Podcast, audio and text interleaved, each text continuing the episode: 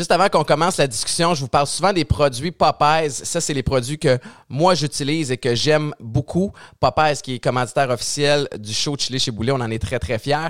Euh, par contre, si vous voulez des produits qui fit avec votre réalité à vous, je vous invite à vous rendre en magasin pour aller bénéficier des conseils des experts sur place. L'expérience client là-bas est extraordinaire. Cliquez sur le lien dans la bio pour savoir où trouver votre magasin Popeyes supplément.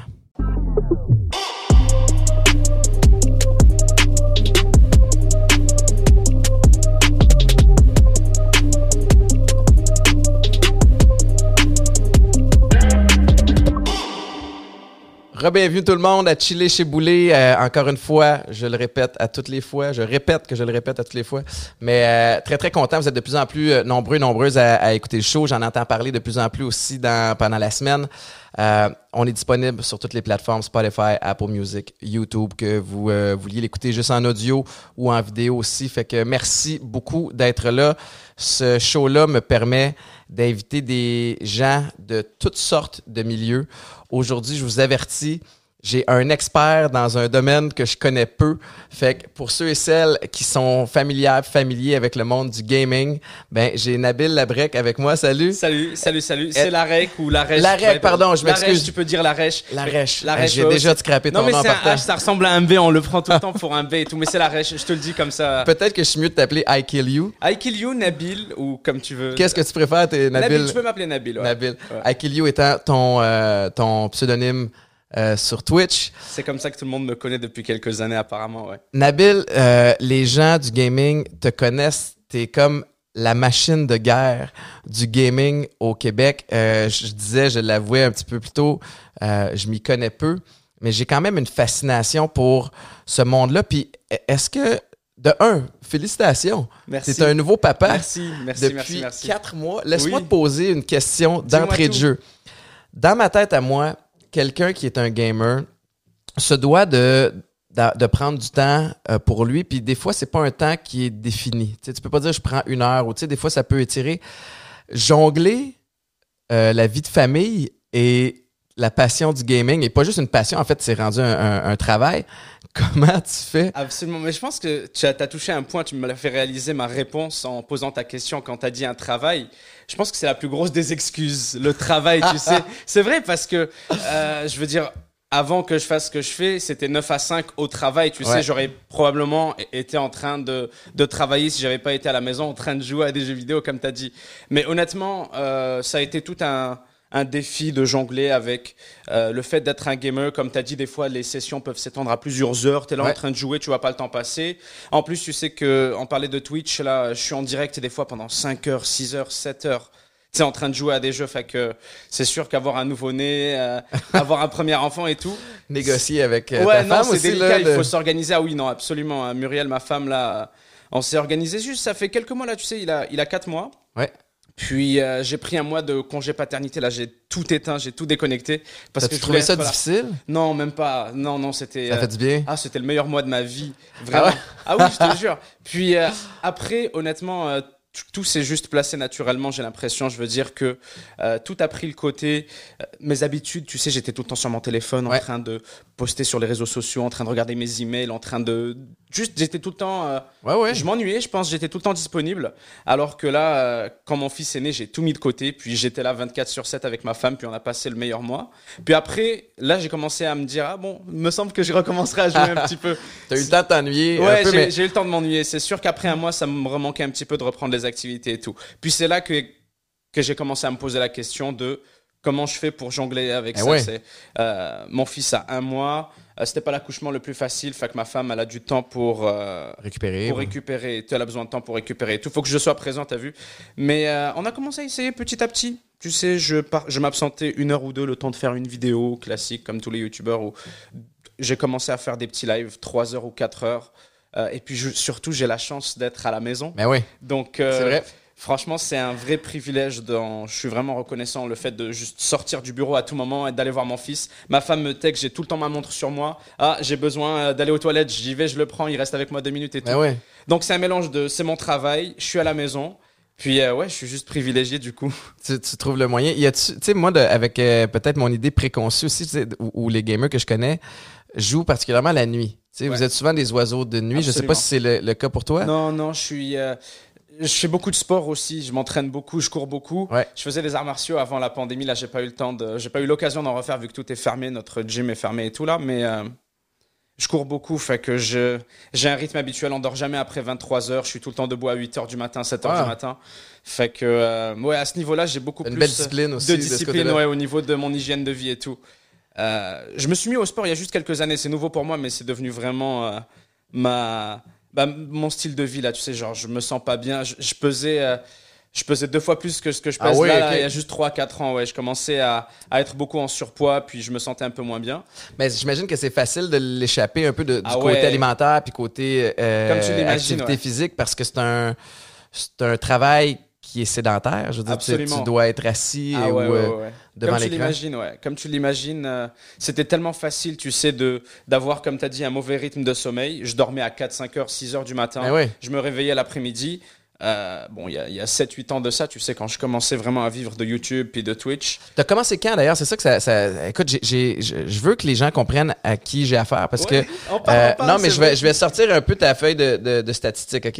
Euh, 1,7 million d'abonnés sur YouTube, sur Twitch, au- au-dessus de 730 000. Tu as lancé ta chaîne YouTube en 2012. Il y a eu, moi, c'est c'est le, le, le- Puis merci à Marc-Antoine d'ailleurs pour le, le dossier. Marc-Antoine qui est gamer en soi, puis qui, qui euh, c'était c'était son idée de dire, hey, ça te prend ce gars-là. C'est super. je suis vraiment content, mais-. Mais regarde bien, en 2018, selon les affaires, tu es le plus grand inf- influenceur au Québec alors qu'il domine de façon écrasante le classement général avec un poids médiatique évalué à 66% un score absolument ahurissant parce que euh, ça signifie que lorsqu'on considère toutes les mentions des 20 célébrités effectuées l'an dernier au Québec dans les médias traditionnels et sociaux, deux fois sur trois, c'est ton nom qui est sorti. En guide de comparaison, toi, tu as 66% ton poids médiatique. Marimé, 10,5. Donc, tu es une machine de guerre Ouais. en termes de Twitch. Twi- mais- le- mais Ah, le- je, me le- sens- je suis gêné, mais c'est juste drôle à entendre. non, mais parmi tous ces abonnés-là, euh, ils sont principalement en Europe. Ouais. Fait que tu passes plus inaperçu ici chez toi qu'en Europe. Le pire, c'est que c'est encore plus loin que ça. Euh, les, Français, les Français savent que je suis pas français. Fait que, ils se demandent sans mode T'es-tu en Algérie? T'es-tu québécois? Tu es d'origine tunisienne? Algérienne. Algérienne, Algérienne, ouais, Ok. pour ça l'Algérie. Fait que, euh, pareil, ici au Québec, des fois, les gens, ils savent pas parce qu'ils voient juste dans mon bureau, ils savent pas exactement où je suis. Avec Ouais. l'accent en plus, ça aide pas. Il J'ai un fond vert, fait qu'ils ont aucun moyen de deviner où je suis. Qu'il y a beaucoup de personnes qui assument juste que je suis en France, d'autres qui assument que je suis en Algérie, mais très peu de personnes qui, comme tu as dit, ré- bah, ils réalisent, ils réalisent parce que euh, j'ai fait beaucoup d'émissions, j'ai fait beaucoup de contenu au final autour du fait que, que j'habite ici, autour de, du Québec, autour de Montréal, parce que euh, euh, que ce soit la bouffe, les voyages, euh, Ouais. juste des vidéos, là, j'en ai fait euh, des centaines, vraiment, j'ai plus d'un millier de vidéos là en 8 ans. Tu as, lancé ta chaîne YouTube en 2012. Tu gamais évidemment depuis avant ça. À quel moment tu as décidé de, que ça allait devenir, de passer de passe-temps à un travail? Euh, C'était en fin 2012. C'est allé très vite. J'ai commencé en 2012 parce que j'avais un ami au secondaire qui faisait des vidéos euh, d'un jeu vidéo que je jouais. Puis il m'expliquait qu'il y avait plein d'autres youtubeurs. Lui faisait ça en anglais. Il m'a expliqué qu'il faisait des vidéos une fois tous les deux jours, puis qu'il faisait quelques milliers de visionnements. Puis il avait réussi à avoir un partenariat. À l'époque, il fallait un partenariat en 2012 sur YouTube. Il y avait des Mhm. networks. Puis euh, ça te permettait de monétiser tes vidéos. Ouais. C'était le seul moyen de monétiser tes vidéos. Il m'a dit ouais, moi je fais genre quelques centaines de dollars par mois. J'ai fait what? Tu joues et tu fais de l'argent intéressant. Dis-moi Euh, en plus. C'est ça, j'avais euh, j'avais 16-17 ans, c'était il y a 9 ans du coup. Puis euh, j'avais 17 ans plus. J'ai commencé à faire des vidéos dès que j'ai acheté mon ordi. J'avais un, un petit travail à temps partiel, j'ai sauvé de l'argent tout l'été. J'ai acheté un ordinateur et j'ai commencé à faire des vidéos. Mais euh, je raconte tout ça parce que c'est allé super vite. En 2012, tu sais, euh, il n'y avait pas beaucoup de monde qui faisait ça. Ouais. Puis tu t'attends pas à réussir, ça n'existait pas le concept d'influenceur ou même de Mhm. youtubeur et tout là. Il y en avait genre 5 qui se comptaient sur les doigts d'une main des francophones. Il y a, euh, moi, ça, ça- ça a été pour moi la première révélation vers les euh, créateurs de contenu dans le gaming, comme toi, qui se filment en train de jouer à des jeux, puis qui commentent en temps réel, puis des live streams qui durent pendant des heures. C'est avec euh, mon beau-fils Eden qui a 13 ans. Puis euh, quand il a commencé à être capable, je le connais, de- tu sais, je suis dans sa vie depuis qu'il a 4 ans, euh, quand il a été capable de, de manipuler YouTube, puis d'aller regarder ses propres vidéos, maintenant on est assis sur le divan, puis je le vois en train de regarder quelqu'un qui joue aux jeux vidéo. Ah Puis moi, en tant que, que papa ou beau-papa d'une autre génération, je ne comprenais pas l'intérêt. Puis j'étais comme, mais, mais qu'est-ce qui se passe? T'aimes pas mieux jouer Ouais, ouais, au je jeu comprends. que de regarder? Puis c'est fou, mais en, en regardant un petit bout de vidéo avec lui, à un moment donné, j'étais pas capable d'arrêter non plus. Ouais, t'es dans Qu'est-ce- l'histoire et tout. Il est où l'attrait? Explique-moi, parce que Ah, il moi, je suis même pas capable de mettre le doigt Il dessus. y en a plein, il y en a plein. En vrai, c'est vraiment pas si compliqué. Ça, ça doit être la question qu'on m'a le plus posée. Mais euh, souvent, moi, quand j'ai commencé, quand je te racontais en 2012, là, l'attrait, c'était que je faisais des tutoriels. Il y avait une Ouais. utilité à mes vidéos. Tu les regardais pour avoir une astuce. C'est comme euh, Ouais. comment mieux. Des euh, espèces de cheat euh, ouais, codes ou des. Même pas, même pas des cheat codes, c'était vraiment genre des astuces et des secrets des jeux joués à Skyrim à l'époque. Ok. Puis euh, c'est ça, fait que le, ça a marché vite mes affaires en 2012 parce que il y avait vraiment une demande pour ce jeu-là. Il était d'actualité. C'est comme Minecraft aujourd'hui, genre Mhm. tout le monde jouait à Skyrim, puis tout le monde voulait les secrets du jeu, les petites astuces, les affaires qu'ils auraient pu manquer. Fait que c'était ça l'attrait. Puis euh, très peu de temps après ça, ça a commencé. J'ai eu mon partenariat, ça a commencé à me faire de l'argent. Puis euh, là, j'ai lâché le travail euh, que j'avais à temps partiel. Tu Et j'ai fait quoi? ça à temps plein. Je travaillais au Costco, j'ai travaillé au Maxi, Ah ouais, ok. au métro. Je faisais genre tout le temps emballeur ou, euh, ouais. Ou euh, je faisais les, les rayons, la commis d'épicerie en gros. Puis est-ce que tu savais que tu te dirigeais tranquillement vers ça ou à un moment donné, t'as juste eu le déclic, fait Même comme. pas, pour vrai, c'était quand. euh, c'était quand. euh, hmm, c'était quand. Ah, c'est quand j'ai fait la première fois, je pense, plus de 1000, 1500 dollars en un mois. J'ai fait, oh, c'est autant que je fais à ma job au Costco à temps partiel. Puis Je peux ça. lâcher ça, juste continuer l'école puis YouTube. C'était en 2013, du coup, fin 2012, début 2013. J'ai lâché le travail, puis euh, je faisais plus de 1000 dollars par mois juste avec ça. C'était beaucoup, là, 17 ans. Ben ouais. Et, Est-ce euh, que tu as eu de la difficulté à justifier ça et à expliquer ça à ta famille? Ouais, vraiment. Bah, justement, eux, ils avaient la même question. Ils disaient déjà, qu'est-ce que tu fais et pourquoi des gens regarderaient ça comme toi, t'as demandé? Fait que euh, l'attrait, tu sais, il y avait, comme je t'ai dit, le petit côté pédagogique que j'avais. Mais il y a aussi, juste honnêtement, souvent, c'est divertissant. Ouais. Parce que les jeux, moi, auxquels j'ai joué, qui ont fait des millions de vues, c'est des jeux où on fait de l'improvisation. On appelle ça du roleplay, c'est du RP. Euh, on a des personnages, c'est dans des jeux que tu connais, par exemple GTA. Ouais. Euh, mais c'est pas du tout le jeu en solo. Là, on est genre 200 personnes sur le même jeu, sur la même partie. Puis chacun de nous joue un rôle. Genre, tu joues le policier, tu joues aussi. Tu, tu improvises ton histoire parce que il y a comme le jeu de base, puis on invente des règles et tout. Les gens regardent jouer parce qu'il y a comme des trames. C'est c'est con, mais c'est aussi poussé que genre une série que tu regardes. Parce que les gens regardent tel YouTuber, puis regardent tel streamer, puis ils sont en mode Ah ouais, lui, c'est tel personnage, qu'est-ce qu'il a fait? Lui, il est euh, infiltré dans la police, lui, c'est un policier, lui, c'est un criminel. Fait que ça crée juste des trames, des histoires. Puis ça a Qui juste sont différentes d'une fois à l'autre. c'est ça, puis c'est euh, c'est illustré à travers le jeu vidéo, c'est raconté via le jeu vidéo. Mais au final, c'est ce que c'est, c'est juste un, un moyen d'exprimer. Des fois aussi, c'est un moyen de s'exprimer, pardon, mais j'allais dire des fois aussi, c'est beaucoup la popularité d'un jeu. Ouais. Souvent, c'est ce qui fait que les gens regardent Fortnite, par exemple, t'en entends souvent parler, je suis Mhm. sûr. Puis euh, des gros jeux qui sortent que les gens veulent voir, bah, ils vont aller sur YouTube, puis ils vont aller sur Twitch. C'est le standard aujourd'hui dans ce milieu-là. Là. Puis toi, ton contenu, est-ce que tu es spécialisé dans un jeu en particulier? Est-ce que tu en fais découvrir? Est-ce que tu sais, c'est c'est où que tu te situes là-dedans? Ah, j'ai, euh, c'est vrai que j'ai pas mal de registres préférés. C'est sûr que, comme je t'ai dit, j'aime beaucoup les jeux euh, roleplay, là où on incarne des Ouais. personnages en multijoueur. J'aime beaucoup les jeux de survie. J'ai beaucoup été connu pour ça ces dernières années. Survie étant, mettons, si tu Call of Duty, ça tombe-tu non, dans même pas ça. C'est des jeux d'action, des. FPS, ils appellent ça. C'est des shooters, des first-person shooters. C'est pas trop mes jeux, ça là. C'est plus, euh, j'aime beaucoup des jeux de gestion, moi, où tu dois créer une ville et tout. Ouais. C'est comme les Sims, mais sous stéroïdes, Ouais, genre, ouais. avec toute une ville à gérer, ou encore euh, Anno, puis des jeux de stratégie comme ça et tout là. Puis. euh, Non, c'est ça, je me spécialise pas, honnêtement. J'ai fait autant de vidéos de bouffe, autant de vidéos euh, dehors, dans la rue, tu sais, des challenges, des fois juste de tout et n'importe quoi autre que le jeu vidéo. Mais c'est sûr que ça reste la thématique. Fait que je te dirais que j'y vais avec les sorties. C'est un peu comme si euh, je te parlais de cinéma, tu sais. Ouais.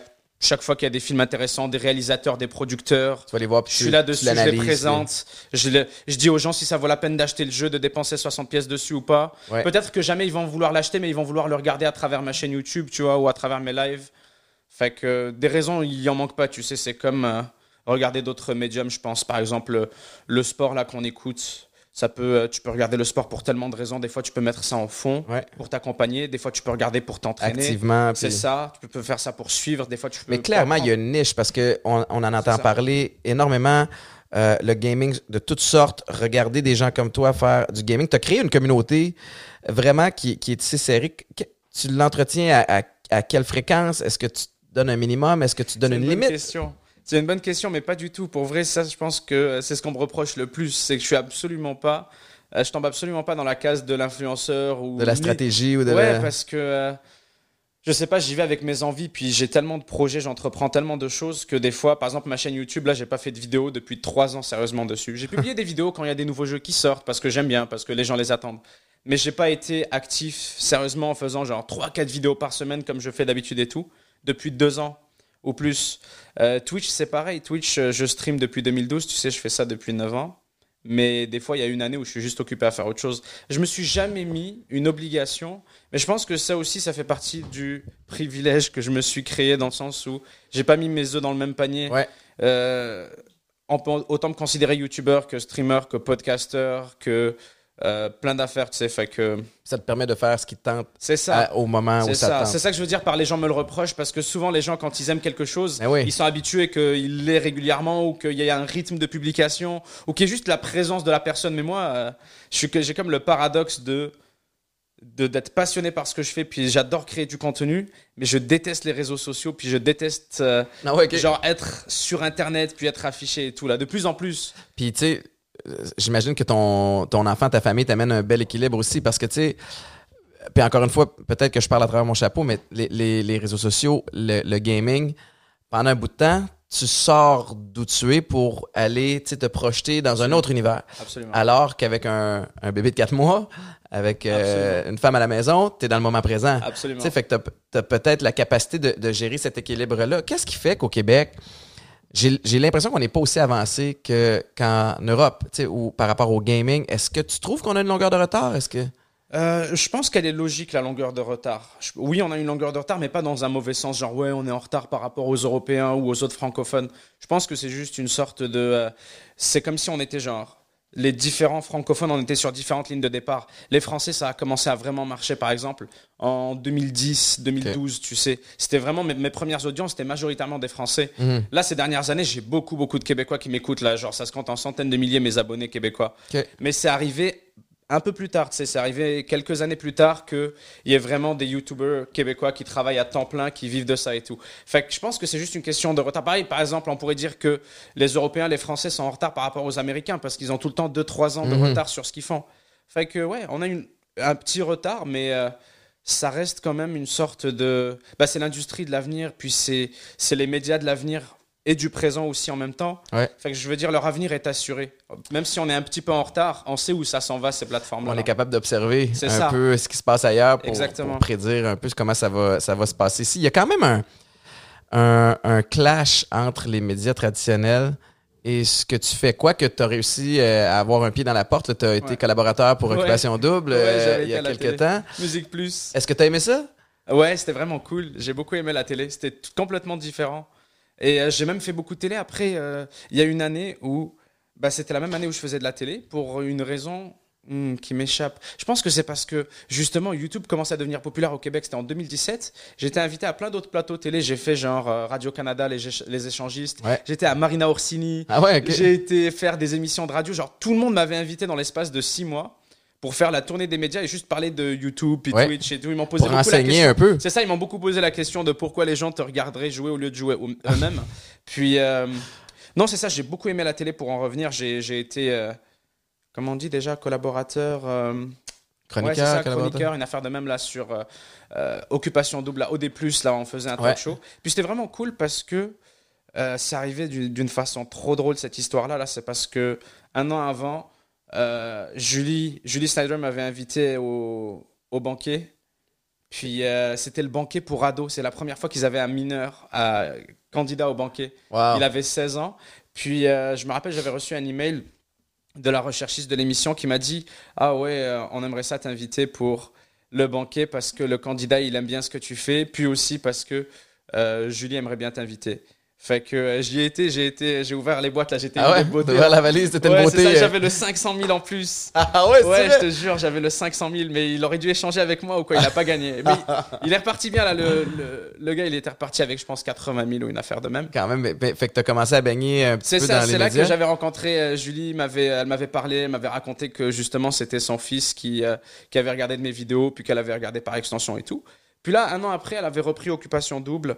Euh, chez V, puis elle m'avait dit Ouais. on aimerait ça commencer une nouvelle émission, puis on aimerait ça que tu sois l'un des. euh, Mais tu sais, en télé, le- un, des plus gros, une des plus grandes difficultés, c'est de, de, de- de se rajeunir.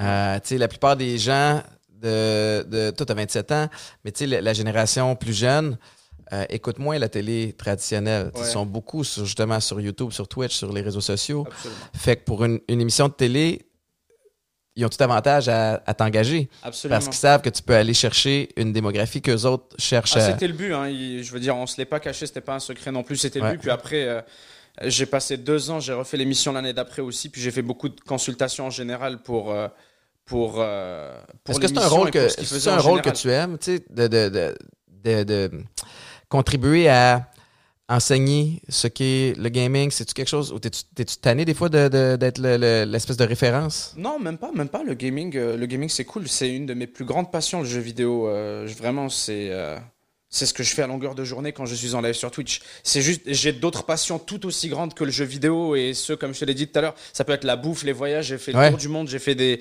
j'ai filmé des voyages partout dans le monde et tout. Mais ouais, le jeu vidéo, vraiment, euh, je, je suis l'encyclopédie des jeux là. Genre, les gens me parlent, puis ça me fait plaisir, c'est de discuter de jeux vidéo. passion, c'est Ouais. une passion qui, euh, qui t'habite.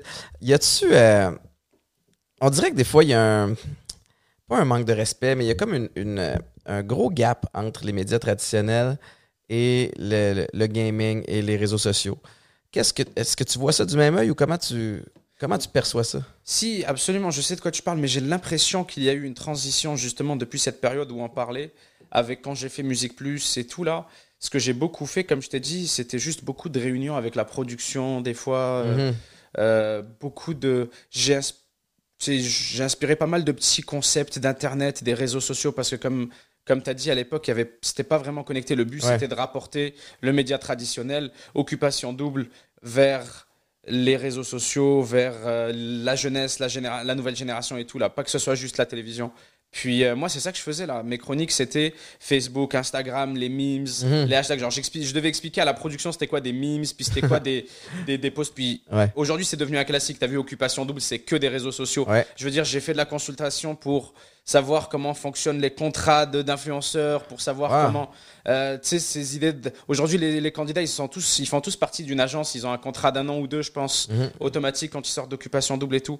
Ouais, je pense que c'était avec Slingshot ou une. euh, Non, je pense que c'est euh, la production J. Moi, je Ah, pense à la ah, production de. Julie qui les signe. Ouais. Je suis pas sûr, mais euh, qui est brillant parce le a. Slingshot a été dis- dissous, je pense. Ah, c'est celui qui a été dissous, c'est Ouais. vrai. T'en avais. Puis je pense que Julie a dû juste créer sa, sa ouais, boîte de elle, gestion elle est d'influenceurs. allumée sur, euh, sur tous ces, ces, ces, euh, ces trucs-là. A... C'est ça que je te dis, c'est ça qu'on a fait pendant deux ans. On a, on a fait comme une sorte de transition du média traditionnel. Puis euh, au final, là où je veux en venir pour répondre à ta question, c'est que j'ai vu que non, le média traditionnel réalise à quel point ils ont besoin d'Internet Mhm. et des nouveaux médias. Et donc, au-delà de, comme tu as dit, le petit, peut-être, euh, les petits, je sais pas, la petite rivalité, Ouais. les petites idées reçues d'avance, au-delà de ça, les médias traditionnels aujourd'hui, ils sont sur Facebook en train de publier leurs épisodes pour gonfler leurs chiffres d'audience. Mhm. Ils sont en train de publier partout. Ils ont des influenceurs, oh, pas des candidats. Puis, euh, tu sais, ils font le shift. Puis, c'est pas comme c'était il y a à peine 4 ans. Il y a des. euh, T'as raison parce que je, on- si je regarde un peu ce qui se passe en dehors du Québec aussi, il y a, il y a des euh, stations de radio qui utilisent Twitch aussi pour, euh, pour diffuser du, du contenu. Est-ce que tu as l'impression qu'il y a un virage vers- où, où les médias traditionnels se partent une chaîne Twitch? Tu sais, on, on a vu euh, beaucoup, beaucoup de médias traditionnels ont embarqué dans la vague TikTok. Ouais. Euh, maintenant, on dirait qu'il y en a les plus allumés ou les plus avant-gardistes commencent tout de suite à envisager une chaîne Twitch. Absolument. Écoute, moi, j'ai collaboré avec euh, Ford il y a quelques mois sur ma chaîne Twitch. J'ai travaillé avec euh, Red Bull. J'ai travaillé avec euh, des dizaines de marques sur Twitch. Ça s'articule au-delà- comment sur, euh, sur Twitch, tu sais, euh, parce que sur Instagram, on dirait, j'ai j'ai la compréhension parce que j'en fais, mais tu sais, c'est une vidéo que tu, tu fais, Ouais, que tu montes ou t'intègres un collaborations, je produit, mais sur Twitch, comment ça s'intègre? Twitch, euh, on invente des concepts. Honnêtement, la plupart du temps, c'est. Il y a deux types de sponsors sur Twitch. Vu que tu es en direct, tous les jours, ça fait des dizaines d'heures par mois. Mhm. Tu peux avoir un contrat juste d'affichage. Donc, Euh, tu poses, et comme ça, là, par exemple, exactement, comme le atypique, là, ouais. tu as le logo de la marque, par exemple, je sais pas moi, euh, j'ai Road sur mon logo. fait que c'est assez passif. Ils savent que j'ai 80 heures de live par mois, puis qu'il y a une audience continue. C'est comme une émission de télé. Mhm. Ça, c'est assez passif. Puis après, j'ai plus des trucs ponctuels comme Ford, par exemple, ou quoi. Eux, ils vont dire justement, en tant qu'une nouvelle expérience pour Twitch, pour l'inauguration de notre nouvelle auto électrique, Ouais. on fait un live entièrement en ligne, puis on aimerait ça que tu le diffuses sur ta chaîne. Ok. Fait que, tu sais, c'est d'un côté une collaboration, un sponsor, Ouais. puis d'un autre côté, comme tu as dit, le pas vers le Twitch, vers le nouveau média. Puis, euh, ouais, écoute, euh, depuis deux ans, trois ans, là, que ce soit chez les anglophones, chez les américains, laisse tomber, toutes les grandes marques ont une chaîne Twitch, puis Mhm. stream d'une façon ou d'une autre, ou alors au minimum, euh, ont des partenariats avec euh, des Ouais. streamers et tout. Fait que, ouais, absolument, c'est. C'est reflété aussi dans les, dans les chiffres de Twitch en 2021. En 2020, ils ont fait le triple des audiences de 2019, surtout avec la pandémie et Donc, tout. l'ascension est extraordinaire. Ouais. Puis chaque année, Twitch a doublé ses audiences. Donc Wow. on est sur une montée exponentielle. Euh, là où Twitch avait une moyenne de quelques milliers de streamers, puis quelques dizaines de milliers de spectateurs, là les streamers se comptent en millions. Je pense qu'il y en a 2 millions, 3 millions. Wow. Euh, bon, la plupart n'ont pas une grande audience, mais ça fait quand même des Oh millions ouais, et des mais il y a un achalandage, c'est ça. ça. Il y a aussi quand même un volet euh, qui, qui est particulier sur toutes les chaînes, particulièrement sur Twitch aussi. Là, ce que je lis, c'est que au niveau de la, de la- des droits d'auteur, de la, de la diffusion, euh, quand tu joues à un jeu, ça vient avec un son, ça vient Absolument. avec. euh, Tu sais, comment, comment est-ce que, que tu dois contourner les règles C'est de une façon? bonne question, ça. Non, non, même pas. C'est une bonne question vu que euh, ces derniers temps, les jeux commencent à beaucoup utiliser des, des, des sons euh, sous droit d'auteur, juste Ouais. pour bien compléter leur jeu. Ils peuvent pas avoir la licence pour le son qui existe déjà. Ils font pas de la musique originale. Eh ben, ils donnent l'option dans les paramètres de désactiver les musiques copyrightées. OK. Fait que t'as l'option. Donc, toi, tu le fais, j'imagine, pour. Moi, je te- le fais, oui, oui, bien sûr. Puis, euh, Parce que tu veux pas être flagué, puis. puis, puis, non, c'est euh, ça. Sinon, par chaîne. contre, 90% du temps, c'est de la composition originale et tu as le droit de la jouer. pas de Ok. souci. Euh, la plupart de mes jeux, euh, comme on en parlait un peu plus tôt là, vont avoir euh, des heures et des heures de bande originale. Puis tu peux l'écouter autant que tu veux. Tu peux mettre des vidéos en ligne. Il n'y a pas de. C'est libre d'utilisation. Le, le papa en moi a envie de te poser la question. Euh, nous autres, on a euh, Nintendo Switch. On est des Ouais. grands fans de la Switch ici. On a, on a la celle où on peut déconnecter les manettes. On a celle qui est toute intégrée. Euh, y a, euh, à quel âge, tu penses? Y a-t-il un âge où on devrait éviter les jeux vidéo? Y a-t-il un, âge où tu sais, tu, tu, tu ouvres la machine puis tu peux l'encourager? C'est une bonne question. Je pense que 5-6 ans, qu'est-ce que tu en penses? 5-6 ans, ça me semble être un bon âge, mais encadré, évidemment, tu sais, je donnerai pas à mon fils euh, la console avec euh, le menu parce qu'il y a tellement d'outils de contrôle parental. euh, tu peux créer un profil pour ton enfant, lui donner l'accès qu'à certains jeux, qu'à certaines heures, que quand tu mets le mot de passe, par exemple. Fait que je- moi, je fais le parallèle avec moi-même. J'ai commencé à jouer à l'âge de 5 ans. Euh, mon père avait eu son premier ordinateur en. C'était quoi le- le- la première console avec laquelle tu as joué? PlayStation 1, non, même avant, c'était une Sega. Honnêtement, je me rappelle plus laquelle, Ah. laquelle pardon, mais c'était une Sega noire. Ça ressemblait à la première Xbox. Ouais. Je jouais genre à Bugs Bunny puis des jeux de même. Mais la première fois que j'ai vraiment commencé à jouer et savoir que ça y est, c'était ma passion, c'est 5-6 ans quand mon père avait eu son ordinateur. C'était Age of Empire puis FIFA 98. C'est trop drôle. J'avais genre un jeu de soccer puis un, un jeu de stratégie. Ouais. Et euh, ouais, non, c'est ça. Après ça, mon père et moi avions découvert les jeux vidéo et c'était notre, par- notre passion partagée. Quand, euh, quand on avait le temps, quand, quand le temps s'y prêtait, mon père ramenait un nouveau jeu, un nouveau CD, il le mettait, puis on le découvrait ensemble, on y jouait, il me laissait Wow. jouer. Puis euh, c'était le meilleur moment quand mon père revenait, euh, je sais pas moi, des fois de la job ou de Créer des séminaires. moments avec ton père ça, aussi. puis il revenait avec deux, trois nouveaux jeux, c'était incroyable. Il me disait, regarde ce qu'on va découvrir. C'est l'équivalent de juste me ramener deux, trois livres et me dire, regarde ce qu'on va lire ou quoi, Ouais, parce ouais. qu'on lisait aussi. Mais non, c'est ça. 5-6 ans, je pense que c'est un bon âge, avec évidemment de l'encadrement, du contrôle, c'est comme dans n'importe quoi. comme dans n'importe quoi. Il ouais. faut, faut que tu sois impliqué. Puis le plus, tu sais, c'est drôle, hein, parce que on a, euh, Maïka et moi, ici, tu sais, bon, je t'ai parlé d'Eden qui a 13 ans. Euh, évidemment, il est sur certaines plateformes de réseaux euh, sociaux depuis quelques années. Puis c'était vraiment ça. C'est qu'à un moment donné, on voulait euh, encadrer. Euh, puis c'est pas juste comme on part un compte, puis vas-y, puis on va checker Ouais. une fois de temps en temps. Tu sais, non, faut qu'on faut qu'on soit là. Puis de là aussi, l'avantage qu'on avait, et moi, c'est qu'on est actif sur les réseaux sociaux. Donc, on a déjà une compréhension de base. C'est vrai, Je pense que là où on peut peut-être rencontrer certains enjeux, c'est euh, il y a des parents, évidemment, comme moi, là, tu sais, je te parle de Twitch, puis je sais que je dois sonner comme un dinosaure, mais tu sais, de, de, de, de- si Eden avait une chaîne Twitch, je suis pas certain que je serais capable de bien l'encadrer parce que j'ai pas les, les connaissances, peut-être les capacités. Fait que c'est- il y a peut-être un volet. euh, Non, mais la de première, formation. la- le plus important, c'est de le savoir. Le, premier, le plus important, c'est de le savoir. Je pense que le plus important, c'est de ne pas négliger justement ouais. ça là. Si tu, toi, je veux dire, tu as la bonne vision des choses là, c'est que si jamais il se met à Twitch, tu, tu iras te renseigner. Ben ouais. C'est cool, c'est une bonne chose. Non, c'est ça, comme tu as dit, euh, toi, tu as la chance de- d'être dedans. Avec ta femme, vous connaissez les, les réseaux sociaux, vous savez l'encadrer, vous savez le surveiller et tout. Mais euh, moi, je trouve ça tellement dangereux là depuis quelques années. Parce que, euh, surtout les réseaux sociaux, autant les jeux vidéo, tu sais, je t'ai dit, même tu peux commencer avant 5-6 ans, des jeux éducatifs, euh, des jeux d'apprentissage et tout, des jeux pédagogiques. Mais les réseaux sociaux, C'est que les. les- tu sais, moi, je viens du monde du sport, évidemment, puis les réseaux sociaux, euh, avant que j'aille à l'université, tu sais, moi, c'est drôle, j'en parlais dans un, dans un autre podcast, mais j'ai embarqué dans Facebook en 2005. Ouais. En 2005, c'était- j'étais déjà rendu vers la fin de mon parcours universitaire, tu sais, fait que, euh, mais j'avais commencé à voir des jeunes qui obtenaient des bourses d'études. Je donne un exemple, vont jouer une, une bourse pour aller jouer à l'Université du Michigan. Mais là, on remonte sur leurs réseaux sociaux, puis on voit qu'ils ont écrit un post euh, où eux autres pensaient qu'ils niaisaient, où ils étaient en boisson, puis ils ont écrit une ânerie. Puis là, on retire les bourses. Fait que, tu ouais. la, gestion des réseaux sociaux est particulière, beaucoup de messages en privé, puis les écrits restent c'est la règle. Hein. Tout ce que tu mets sur Internet, il restera à jamais. à jamais. Surtout aujourd'hui, Ouais. les agences de recrutement Google ton nom et vont plus que sur Google. Ils ont des outils de recherche encore plus avancés pour euh, rechercher ton nom sur tous les réseaux sociaux et avoir le moindre résultat où ton nom a pu sortir. Donc ouais, t'as absolument, t'as raison. Fait que c'est d'avertir tes enfants de dire comme sois très très prudent parce que ce que tu écris à quelqu'un en privé, sache que ça pourrait un jour ou l'autre devenir public. Est-ce que tu vas être fier de ce que tu as écrit? Est-ce que tu sais? Puis euh, puis il y a un apprentissage, puis j'imagine qu'il y a du essai-erreur aussi, parce que si on si on enregistrait tout ce qu'on dit à longueur de journée, à Mané, tu dois sonner comme un tata des fois. tu. C'est- inévitable dans des conversations Absolument, qui sort quelque chose qui se dit pas. La vie privée, puis euh, les conversations publiques, c'est pas la même chose, t'as raison. Tout à fait. Mais euh, non, au-delà de ça aussi, je pense que c'est dangereux les réseaux sociaux pour euh, bah, les raisons évidentes, tu sais, l'estime de soi, puis Ouais. l'évolution psychologique et tout. Je sais pas, je dis ça parce que je sais pas comment moi j'aurais grandi si j'avais eu les réseaux sociaux comme les jeunes les ont aujourd'hui. Je pense Ouais. que ça m'aurait pas fait du bien. À l'âge de 12-13 ans, je veux pas sonner comme euh, le vieux con qui veut pas évoluer, je jouais au bi à l'époque et tout, mais je pense que ça aurait été difficile. Puis je le vois comment c'est difficile aujourd'hui. Puis euh, les dangers aussi, je pense que euh, on le réalise pas assez, mais il y a beaucoup de prédateurs sur les réseaux Mhm. sociaux. Il y a beaucoup de gens dangereux. Il y a des euh, prédateurs financiers ou des prédateurs encore plus dangereux, des arnaques là. Je te jure, il en manque tellement pas sur Internet que euh, je sais pas. J'aurais plus peur pour mon ado sur Internet, sur les réseaux sociaux, pas sur Internet, sur les réseaux sociaux, que j'aurais peur de le laisser sortir avec ses potes Mhm. dans la rue aller jouer là.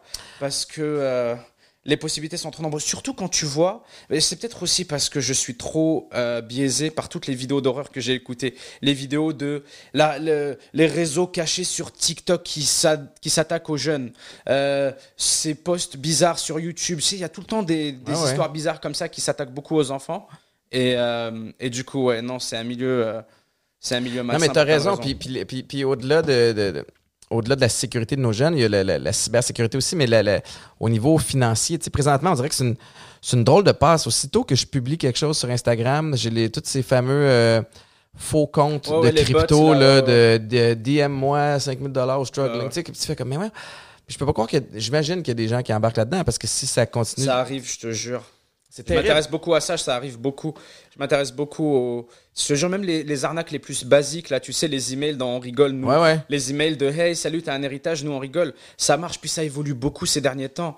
Ils ont. euh, Ils ont des moyens d'obtenir des informations, puis ils ont des attaques vicieuses. Moi, j'ai déjà eu des proches euh, un peu plus âgés, un peu moins familiers, qui me disent Nabil, regarde, j'ai reçu un email avec mon nom, mon pseudo, genre, Mhm. puis un- un- une information que personne d'autre n'est supposé avoir Ouais. j'ai l'impression que c'est vrai. Je dis non, c'est une arnaque.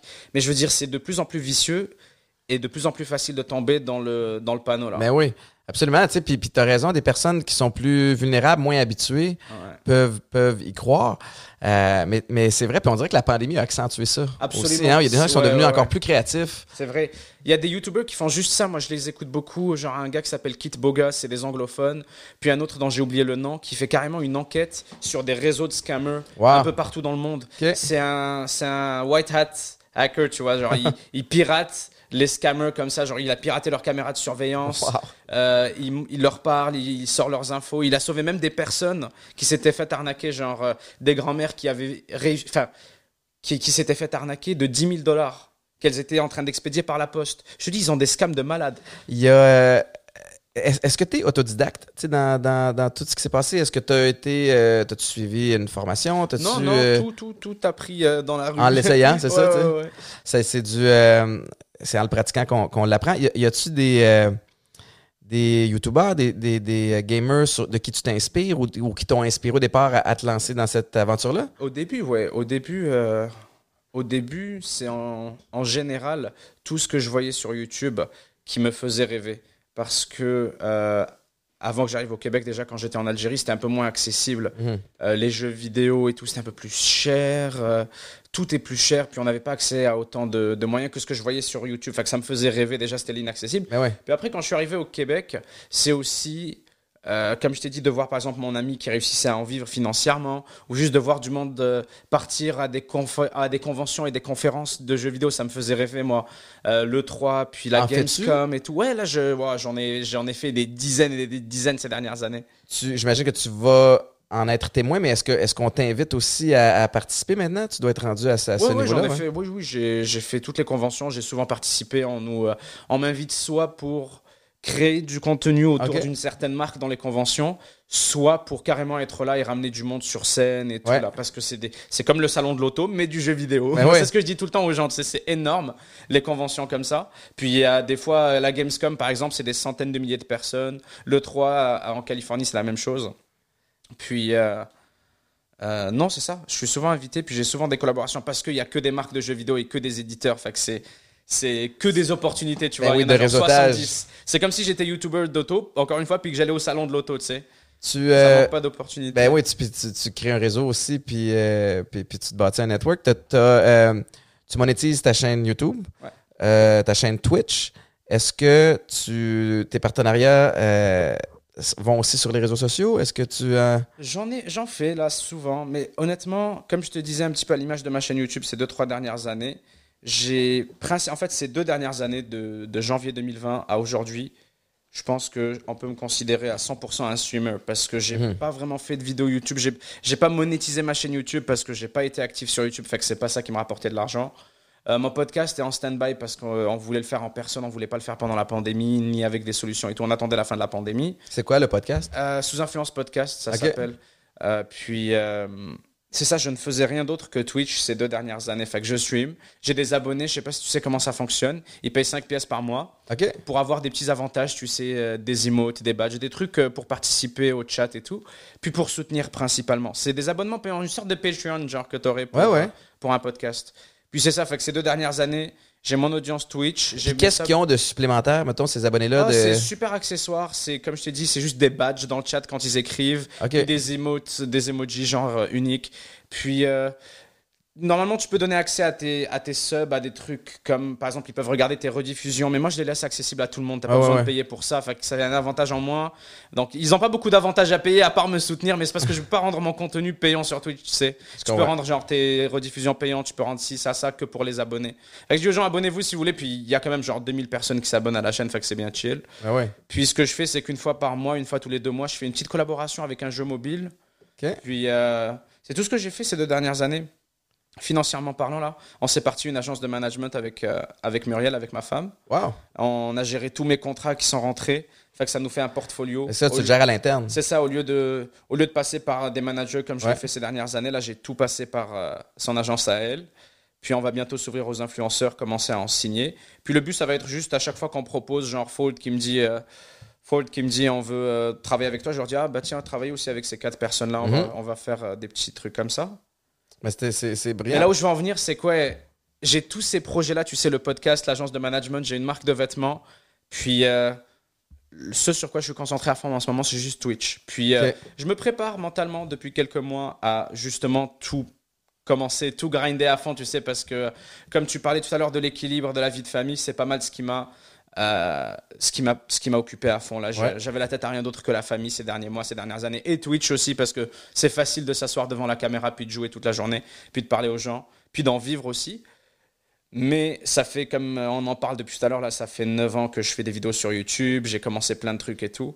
Fait que, ouais, je vais. euh, Mais t'as déjà un plan pour la suite. c'est ça, je vais finir cette année sur les chapeaux de roue, puis commencer 2022 avec euh, une hyperactivité euh, pour laquelle on me reconnaît tout le temps. Là. Parce que c'est vrai, comme je te disais, les gens sont tout le temps en mode c'est quand tu reprends YouTube, ah, c'est quand la prochaine, euh, le prochain podcast, Ça en fait c'est beaucoup. quand là. tu fais un stream, ah, c'est quand tu fais. genre, mais c'est normal, c'est le but d'être, de faire ce qu'on fait, c'est juste, faut trouver un équilibre, comme tu disais. Comment vas-tu euh, gérer ton temps une fois que tu vas, tu vas être parti? Je délègue, je délègue, je délègue. Justement, je te dis, j'ai l'impression de l'avoir trouvé parce que j'ai rien fait d'autre que réfléchir ces deux dernières années. Je me suis toujours mis la pression de vouloir euh, commencer, de vouloir commencer, réaliser mes idées. Puis dès que ça faisait quelques semaines, quelques mois que quelque chose me trottait dans la tête et que je l'avais pas fait, je considérais ça comme un échec. Je J'étais là en mode ah man, ça fait des mois que je veux commencer mon podcast, je l'ai jamais fait. Bon, encore un échec, mais tu sais, là euh, les idées viennent viennent, mais genre je les réalise quand je les réalise. Puis j'ai appris à beaucoup plus prendre mon temps, beaucoup plus planifier.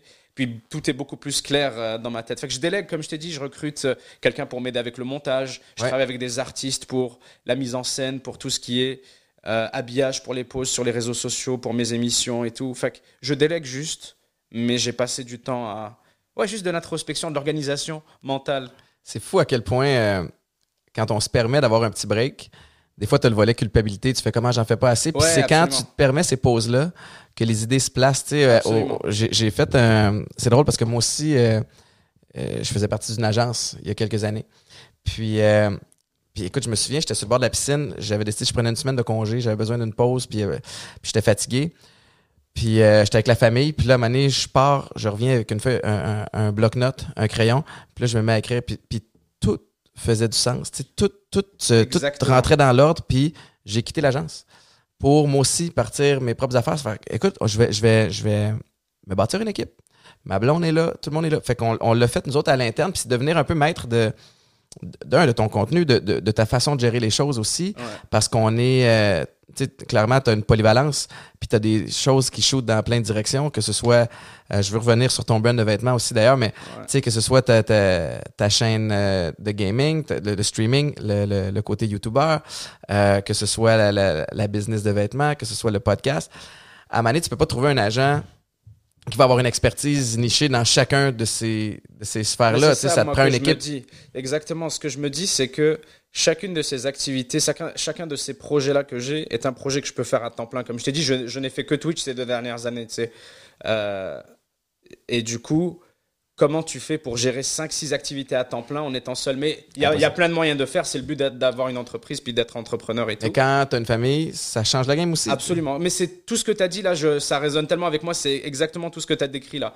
Euh, la pause, la, la réflexion, Ouais. puis tout qui, qui fait du sens, tout qui a du sens, puis tout qui. Ouais, tout qui se place, comme tu as dit. Alors, euh, n'importe laquelle de mes idées, n'importe laquelle des avenues que j'ai empruntées là, que j'ai commencé, genre, j'ai, je la visualise, je sais où je m'en vais avec ça. Par exemple, comme je t'ai dit, ma chaîne YouTube, là, j'ai fait peut-être 20 vidéos en un an, mais j'engage quelqu'un là, puis j'ai des centaines d'idées de vidéos, Mhm. principalement parce que je joue beaucoup à des jeux et ça se traduit en beaucoup d'épisodes. Ouais, Et, ça euh, crée ton contenu. c'est ça. Et pareil, donc, pour euh, les podcasts, on a une tonne d'invités, la marque de vêtements fait que. Non, c'est ça, c'est beaucoup moins de questionnements, beaucoup moins de euh, d'incertitude, comme je t'ai dit. Puis, euh, des fois, j'avais l'impression de Ah, est-ce que je suis en train d'échouer, ce que je fais et tout. Puis maintenant, tout juste se place. C'est aussi parce que je pense que c'est devenu une industrie tellement grande, puis tellement sérieuse que. tu peux pas le prendre à la légère. Ouais, c'est ça, je peux pas la prendre à la légère. Et puis même, je suis beaucoup plus à l'aise qu'en 2013 ou 2014. C'est beaucoup plus facile de vivre de Twitch et de YouTube euh, quand tu as atteint un certain stade que ça Mhm. l'était il y a quelques années. Il y a beaucoup moins de doutes et d'incertitudes. Tu sais, j'ai beaucoup moins de pression. Je peux me concentrer sur ce que je veux faire, sur ma vision et tout là. Parle-moi de l'idée derrière la- le brand de vêtements. Comment ça s'appelle? ça? 514. C'est écrit euh, particulier, c'est pour ça, des fois, les gens ils disent 514. OK. Parce qu'on l'écrit C-I-N-Q et un 4 en chiffres. OK. Mais en vrai, on était juste euh, en train de fumer avec des amis il y a quelques années. Puis on aime beaucoup les vêtements, puis on aime beaucoup euh, le streetwear, puis juste la mode en général. Ouais. Alors, euh, je sais pas, ça a toujours été notre passion. Bon, ça a Vous commencé à être une grosse passion.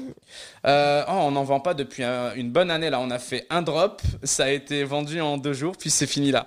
Mais on, on veut justement faire une grosse Mais ouais. chose. On veut, on a des gros projets, des grosses idées. En fait, ça nous a surtout, ça nous a surtout servi de, de belle préparation à notre premier drop parce qu'il y a eu beaucoup de logistique, Mhm. beaucoup de travail avec euh, a la du- production, Ouais. les échantillons, beaucoup de travail avec le service après-vente, beaucoup de travail avec le stockage, du stock, les hein? expéditions. Mais franchement, ça s'est super bien passé. Maintenant, on se sent à l'aise, tu vois, pour. euh, Ouais. On n'a on a aucune variable inconnue, genre comment on va stocker, comment on va vendre, comment on va ci, comment on va ça. Alors que ça nous a pris genre deux ans pour mettre en ligne deux t-shirts, tu sais, parce que on voulait, euh, on voulait déjà que ce soit pas de la merch, on voulait que ce soit fait à la main, on Ouais. voulait que ce soit de la broderie, de la couture et tout. On a fait des ce soit échanges. une qualité un peu Puis supérieure. même, on n'avait pas de pression, c'est à l'image de tout ce qu'on faisait, tu sais. C'était pas une question de vie ou de mort, genre faut qu'on parte cette marque, quoi. C'était juste, on avait envie de hey, faire nos propres vêtements, nos propres idées. Ouais. On se part une marque, puis euh, c'est ça, ça devait être vers 2016, avec mon pote Jules Gurki. euh, on avait dit, bon, il nous faut un an maintenant. Si on fait une marque de fringues, oui, on fait des vêtements pour nous, comme tout le monde hein, qui fait une marque de vêtements, on veut, on veut faire des vêtements pour nous, qu'on porterait nous-mêmes avant toute chose, Ouais. qui reflètent nos goûts. Et euh, ouais, on cherchait un nom. Euh, on avait pensé au début 5 à 4, après on s'est dit non, c'est trop nul, que c'est vraiment pas recherché, ça fait trop genre. Ça fait trop, euh, je sais pas, magasin de souvenirs sur le plateau là. tu sais, euh, veux-tu acheter mon t-shirt 5 à 4 Non, mais c'est vrai, c'est le truc que achèteraient les touristes, tu sais, Ouais, ouais, avec, euh, je sais pas moi, la carte du métro de Montréal ou quoi. mais je sais pas, après on s'est trouvé drôle avec. Ah, on- c'est pas qu'on s'est trouvé drôle, on avait trouvé beau le CINQ 1.4. On avait trouvé ça assez, assez abstrait, assez recherché. Puis au final, ce qu'on voulait, c'est que euh, exporter le, le concept de, de juste notre code régional. euh, régional, Ailleurs, ouais, ouais, ailleurs, Montréal et le Québec en- par extension. Puis c'était la description de notre premier drop. Puis c'est la question qui revient tout le temps, c'est c'est quoi 5.14, c'est quoi 5.1.4 pour les gens qui savent pas, tu sais? Puis euh, on leur explique. Donc au final, c'est tout est bien qui finit bien. On a une marque, on va pouvoir s'exprimer, on veut Ouais. faire euh, plein de vêtements et tout. Là, comme je t'ai dit, ça fait un an, voire même un peu plus depuis euh, notre premier seul drop. Et euh, quand j'en aurai fini avec tout ce dont je t'ai parlé, quand j'aurai bien fini de tout déléguer, de tout commencer, euh, je veux faire aussi beaucoup de merch, super simple, tu sais, Mhm. euh, des trucs qui représentent ce que je fais sur YouTube et Twitch, juste le côté gaming. Je veux faire de la merch pour Ouais. mon podcast et pour les différents trucs. Puis après, on, on va relancer la marque parce que c'est un investissement, parce que c'est beaucoup de cash. On veut faire ça bien, genre on veut euh, avoir des, des centaines de t-shirts, mais on veut aussi faire des vestes, des casquettes, nanani, nanana. Mhm. Ça fait beaucoup de stock. Mais une On fois que tu mets ça sur dedans. pied, si ça fonctionne, ce qui est, ce qui est intéressant aussi pour quelqu'un comme toi, euh, c'est que ça te crée un, un revenue stream sans que tu aies toujours besoin d'être euh, en avant-plan. Absolument. Euh, absolument. puis, c'est drôle parce que ça, ça me parle beaucoup ce que tu dis parce que je, je le vis maintenant avec Atypique puis avec Édition 22, le- la collection de sacs, c'est que j'avais j'ai eu cette réflexion là il y a quelques années c'est à aussi. toi de- ça, atypique, désolé. je Ouais, ouais, je suis cofondateur. euh, Excellent, gin tonic. Ah ouais, que si t'en veux, euh, serre-toi, Génial, il n'y a génial. pas de trouble. Ma femme aimerait ça là. Ah, ben je vais t'en donner. piquerai Je vais, ben oui, Excuse-moi, je t'ai interrompu, mais c'est trop cool. C'est Ben non, c'est t'es fin. impressionnant. Non, c'est vraiment cool. Mais l'idée derrière ça, une beaucoup. des nombreuses idées, puis je, vais, je, vais t'en- je te donnerai une caisse avant de repartir, mais c'était c'était un peu ça aussi, c'est de me dire, moi je suis plus vieux que toi, j'ai 38 ans, mais de me dire, bon, la seule façon que je fais de l'argent dans la vie, c'est si j'anime, euh, si je, je donne une conférence, si je, je passe, si je me présente à quelque part. Puis, euh, aussi, c'est toujours moi, moi, moi. Ce qui est le fun de bâtir un brand, 514, euh, on sait que Nabil est derrière ça, puis éventuellement, mais la marque a le potentiel de devenir plus gros que la personne, C'était l'objectif vraiment. Tu as touché. puis tu reçois des royautés. Exactement. Dans le mille. Alors, tu viens de te ça, créer le une autre. Tu sais, le projet long terme, comme tu as dit exactement, c'est, tu, tu- on dirait que tu étais là avec nous quand on était en train de se parler. Je te On a les, les grands esprits Non, c'est ça, c'est, la conversation qu'on avait. On se disait, je veux dire par là, notre objectif était de la détacher de ce qu'on faisait, genre Ouais. le gaming ou Gurky fait des dégustations. Et à la fois quoi. utiliser ça pour te propulser. C'est ça, c'est nous qui faisons connaître la marque. 100% c'est notre audience qui l'achète. Mais même notre audience dit c'est cool, je porte vos fringues en allant à la job. C'est cool, regardez, je suis en train de faire ma journée, je porte les, les vêtements. Puis, ultimement, le but, le rêve, malgré qu'on ait eu ce giga tremplin, le but c'est qu'on utilise la plateforme qu'on a pour, Ouais. comme tu as dit, capitaliser dessus.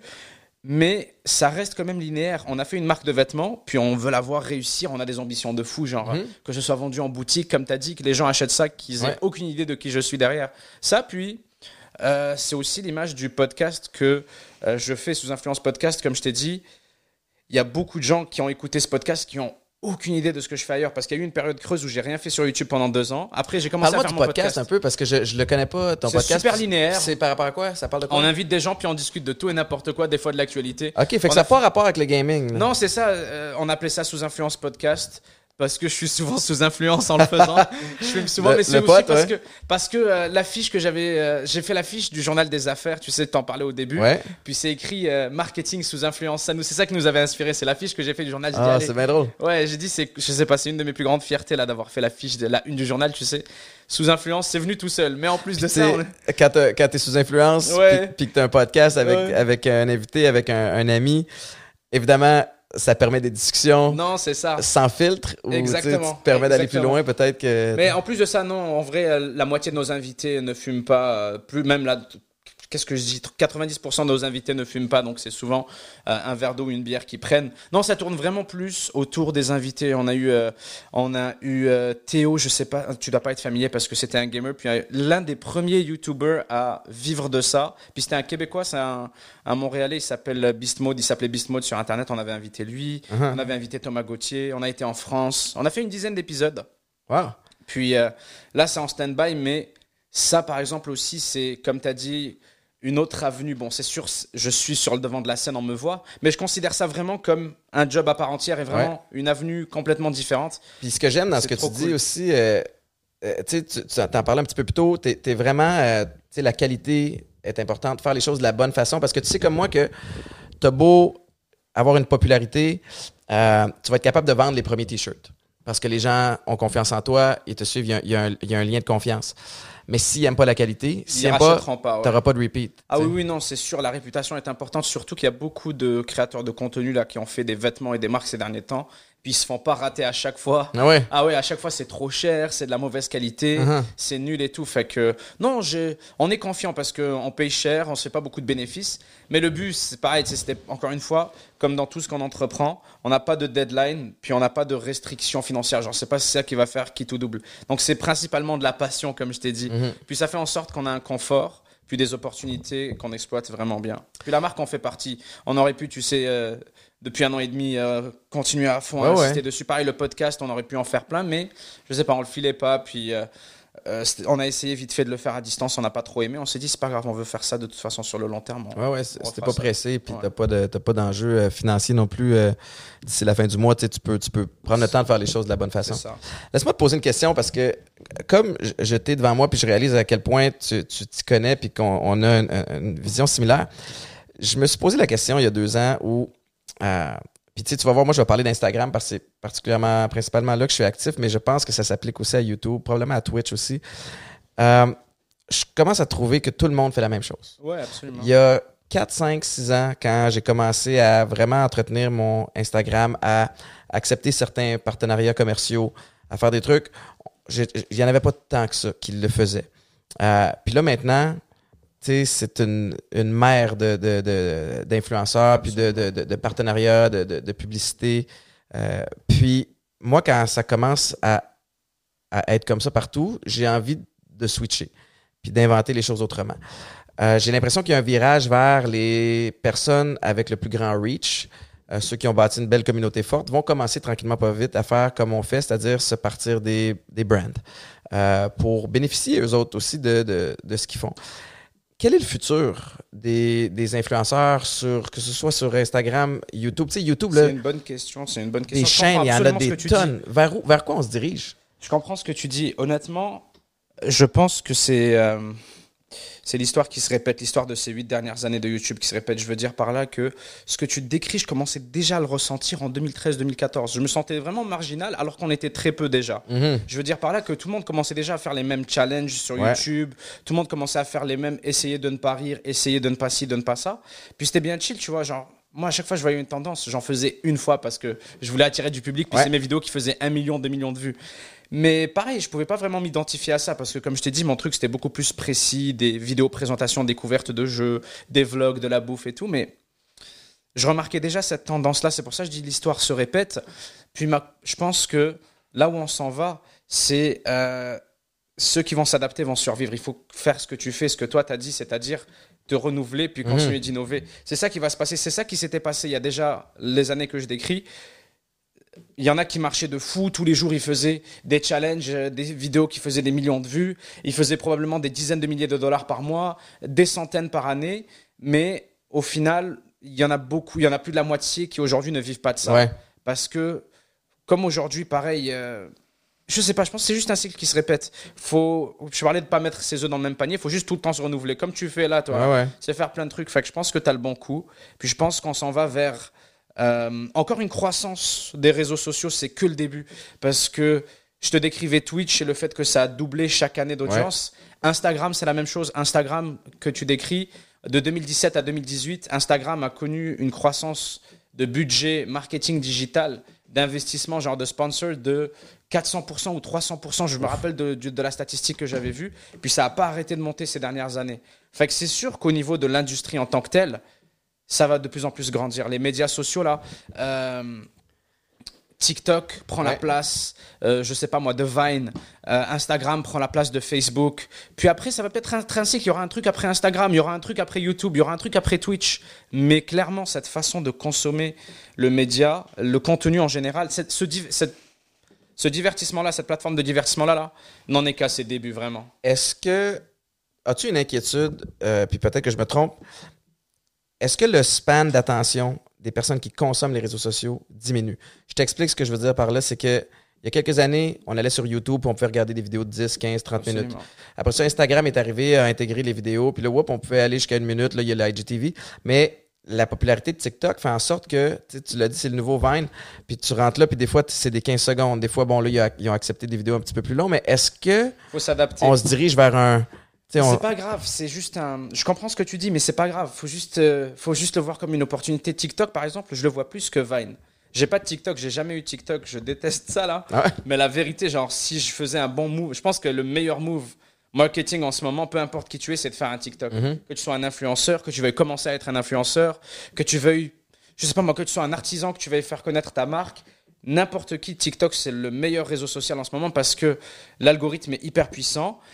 L'attention est certes très réduite, mais là où je veux en venir, c'est qu'il y a un marché pour ça. Ouais. Et il remplace pas le marché des podcasts, par exemple, tu vois. Mhm. Fait autant aller sur TikTok, publier des 30 secondes de ton podcast, des 60 secondes de ton Ouais, podcast. le même contenu, mais packagé capitaliser, différemment. capitaliser sur. C'est pas grave, les gens ils vont regarder 60 secondes, ils auront pas l'attention pour le podcast en entier. Une grande majorité d'entre eux, ils vont juste commenter, ils vont faire Oh, il a dit ça, c'est trop drôle. Ouais. Mais il y a une bonne partie. one, first. C'est ça. Et il y a une bonne partie qui vont aller. J'ai pas la référence, by the way. Ah, excuse-moi, tu ris par politesse. Ouais, non, dans le fond, par politesse, j'ai pas la référence. Ben, ben, mon point, c'est qu'à chaque fois qu'on publie sur euh, TikTok, tu as toujours. euh, habituellement, c'est un jeune ou une jeune qui veut se vanter d'avoir été le premier à commenter. Fait que là, tu as ouais, toujours ouais, le first, c'est first, one. ouais, c'est ça. nous, First, first, first, first. Fait que, Ok, ouais, ouais, I tu sais, see. peu importe, tu as sorti quelque chose ça. qui est super euh, profond, puis tu as un beau commentaire, une belle quote, puis le De premier fou. commentaire, c'est first. Tu sais, fait que. En contrepartie, tu sais, pour contrebalancer l'attention des gens euh, qui est vraiment basse, je, je dirais qu'il y a beaucoup de gens qui consomment du contenu long aussi. Moi, sur ma chaîne YouTube, des fois, je poste des vidéos d'une heure et demie de gaming, des vidéos de 45 minutes, puis il y a toujours du public pour ça. Il y a toujours genre des retours. J'ai des, les gens aiment les vidéos et m'en redemandent des plus longues encore. Les podcasts, mes podcasts, c'est 2 heures à 3 heures. On a fait des podcasts de 3 heures et demie. Euh, la fidélisation d'audience tout le long est bonne. Fait que je pense que c'est une question de proportion. Mhm. C'est-à-dire qu'il y a énormément de jeunes qui consomment euh, TikTok, par exemple, et eux, en général, ils vont avoir moins d'attention, tu sais. Ouais. Puis, Il y en a qui s'abonnent et qui suivent C'est ce ça. que tu fais. Ouais. pareil, il y, avait une, toute partie, une petite partie qui consommait YouTube, là, qui écoutait des podcasts. Là, c'était pas si populaire que ça. Il y a 5, 6, 7, 8 ans, on pouvait pas vraiment en vivre.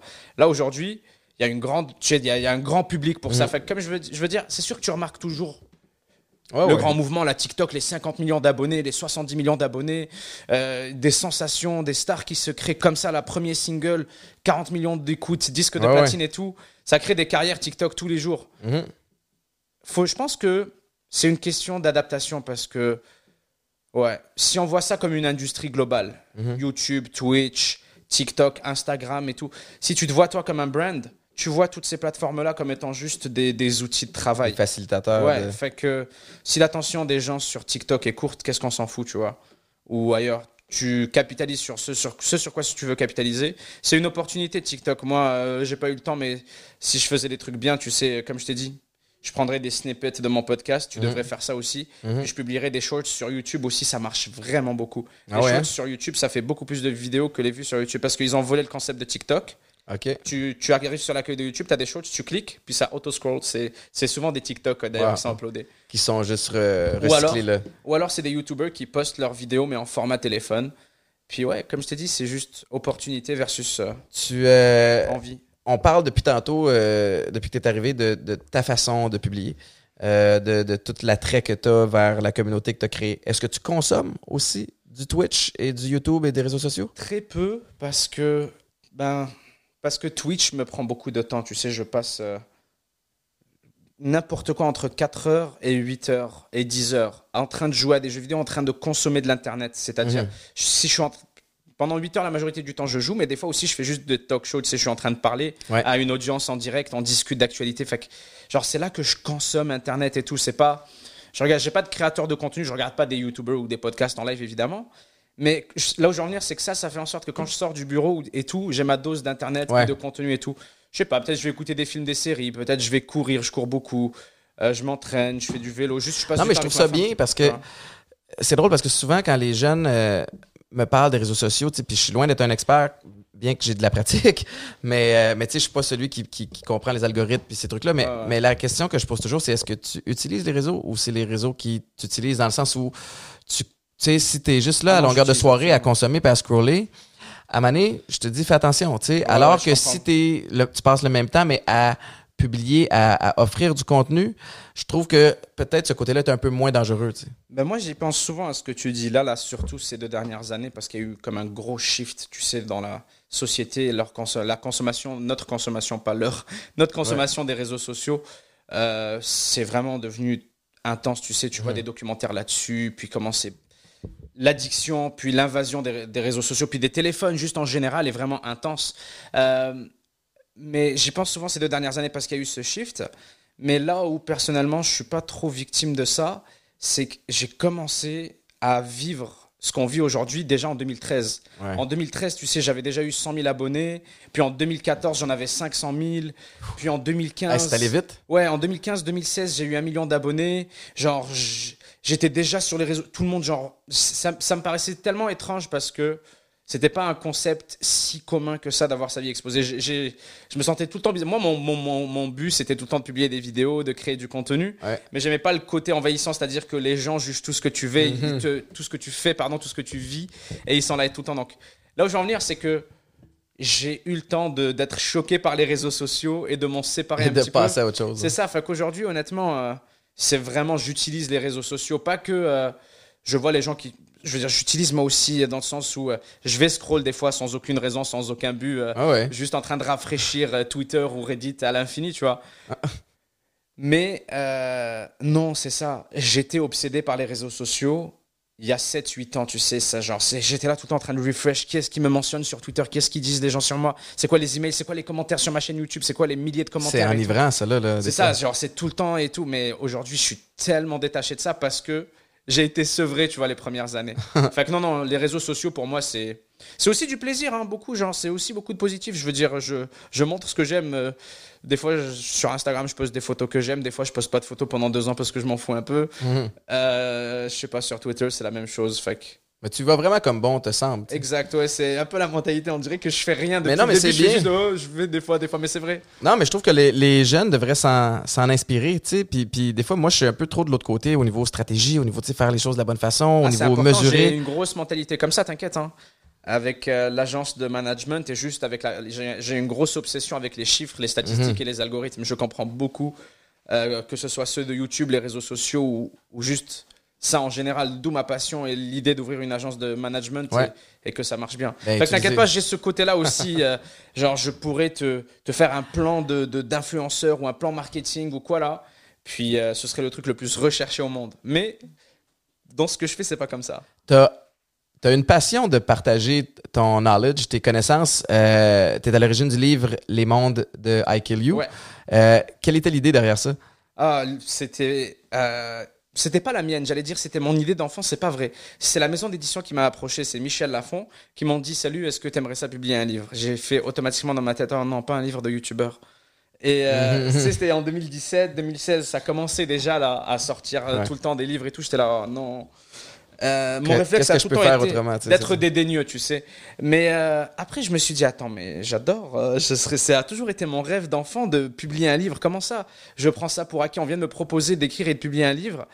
Comment mon premier réflexe, c'est de dire, oh, c'est un truc de youtubeur. Fait que j'ai ressorti de mon armoire un livre que j'avais écrit quand j'étais petit, quand j'avais 10 ans. J'avais écrit un livre de mon voyage en Égypte. J'avais écrit euh, quelques centaines de pages là. Puis je sais pas, c'était, je me voyais déjà comme un auteur, comme un écrivain. Bref, j'ai revu ça, j'ai fait, bruh, c'est l'heure de sortir un livre. Puis euh, non, c'était juste ça la motivation. J'ai fait un et un ensemble.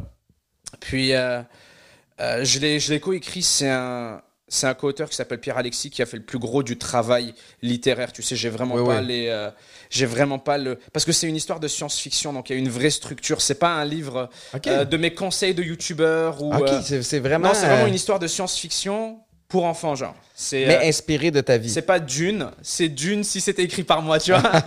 non, Mais sérieusement, c'est c'est inspiré de ton parcours quand même. non, oui, oui, c'est 100% inspiré Ouais, ouais. de mon parcours. C'est un, c'est un monde parallèle dans lequel je raconte ma vie. C'est que euh, je, je raconte YouTube, je raconte Twitch, je raconte tout ce qu'on est en train de se raconter depuis deux heures, mais dans un monde parallèle avec plein de références à euh, plein de culture pop et plein de contenus que j'ai créés. Donc c'est vraiment une aventure dans laquelle le personnage va traverser plusieurs portails et aller dans différents mondes.